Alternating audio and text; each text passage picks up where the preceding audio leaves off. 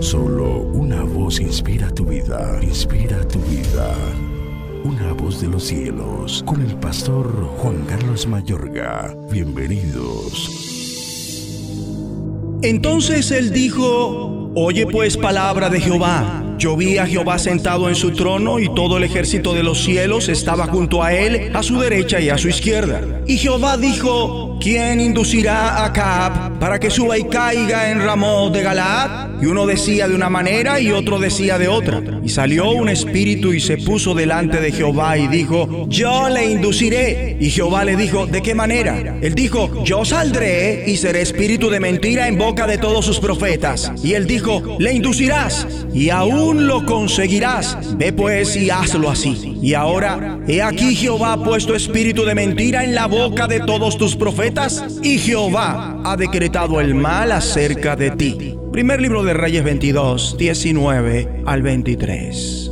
Demonios para los desobedientes. Para comprender esta porción hemos de considerar su contexto a continuación. El corrupto rey Acab estaba en conflicto con Asiria y Josafat, rey de Judá, le hace una visitación. Hasta ese momento Josafat ha sido un rey magnífico. Su único fallo, el cual efectuó en dos ocasiones, consistió en pretender una relación íntima con los reyes de Israel. El creador le recriminó a través del profeta Jehú tocante a su coalición con Acab, pero le perdonó después. Aunque no ocurrió así en el caso en que Josafat reincidió en este pecado y se asoció con el rey Azarías.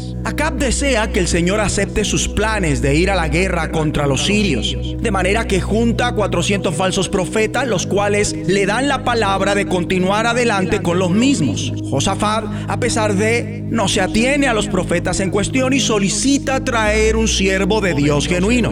Acab contesta que nada más hay uno, pero que él lo aborrece porque nunca patrocina las ideas corruptas del rey. Sin embargo, ante la persistencia de Josafat, ordena traerlo. Cuando viene Micaías, este resuelve añadirse a la farsa y le expresa a Acab que fuera a la guerra asegurándole la victoria. Acab con todo comprende que se está entreteniendo a costa suya y demanda que le diga la verdad. En el instante que así hace Micaías, debe padecer por su rectitud.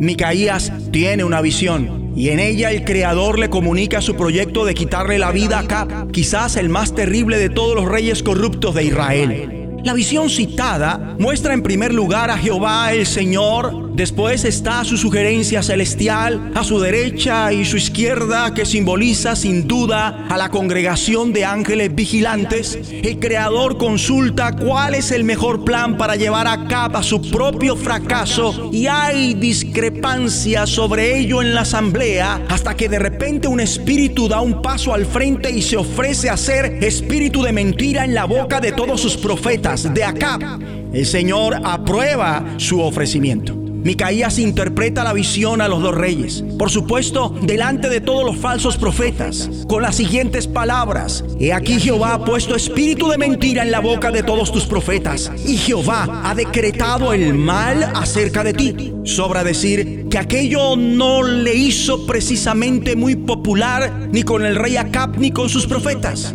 ¿Cómo debe comprenderse esta porción? Lo que Micaías explica en su visión sucedió tal cual. Se presenta al Creador como un rey que consulta su consejo de sabios e igualmente como Señor aún de los malos espíritus. Ya que su pueblo tiene que ver en el asunto, Acab era el líder de una parte del pueblo de Dios. El espíritu mentiroso ha de conseguir permiso del Señor para ocasionar la muerte del rey. Dicha licencia se le otorga porque concorda con los planes del Creador. Es que Satanás no engaña a los hombres sin el consentimiento divino. También de esta forma el Señor lo emplea para sus propios objetivos. Ya en el Nuevo Testamento es más claro esto. El diablo y sus demonios son entes que tienen mente, emociones y voluntad. Al igual que los seres humanos a quienes estimulan al mal, pueden tramar contra el pueblo de Dios, arremeter y atormentar, vencer y también matar a los hijos de Dios. No obstante, el creyente vestido con toda la armadura de Dios y que vive aprendiendo a pelear la guerra espiritual está preservado de perjuicios importantes que pretenda producir el maligno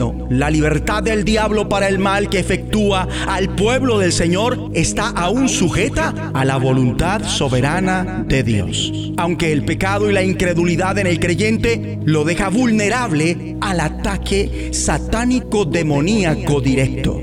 Oremos. Padre Dios, vestidos con toda la armadura en la guerra espiritual que siempre debemos pelear, determinamos con tu gracia ahora dejar de pecar y nunca más caer en la incredulidad.